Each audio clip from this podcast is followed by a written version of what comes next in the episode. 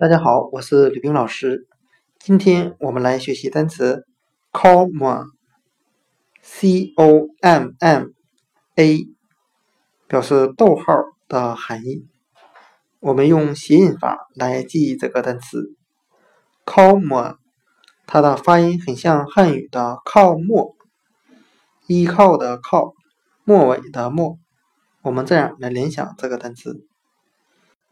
将逗号放在句子的后面，也就是将逗号靠在末端。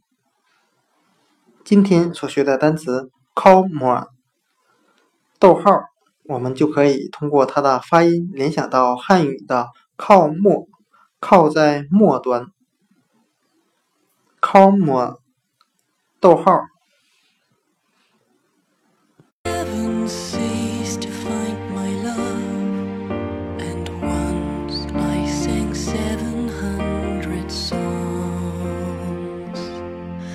Well, maybe I still